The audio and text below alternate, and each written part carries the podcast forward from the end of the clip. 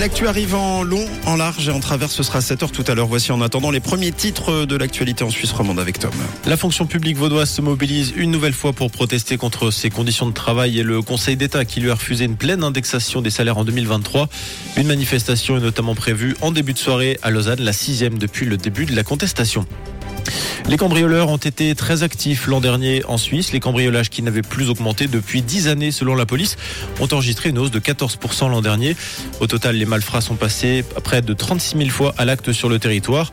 Le nombre de vols tout type est également en hausse de 17% avec une augmentation particulièrement forte pour les vélos électriques. La Suisse, épinglée par le dernier rapport annuel d'Amnesty International, le groupe d'experts dénonce un racisme systémique, un droit à l'avortement menacé et des mesures prises contre le réchauffement climatique insuffisantes. Amnesty International pointe par ailleurs un contraste entre l'aide accordée aux réfugiés ukrainiens et celle promise aux demandeurs d'asile venant d'autres pays et admis à titre provisoire. Et on vous donne rendez-vous dès 7h pour tous les titres développés comme chaque matin. Une couleur, une radio.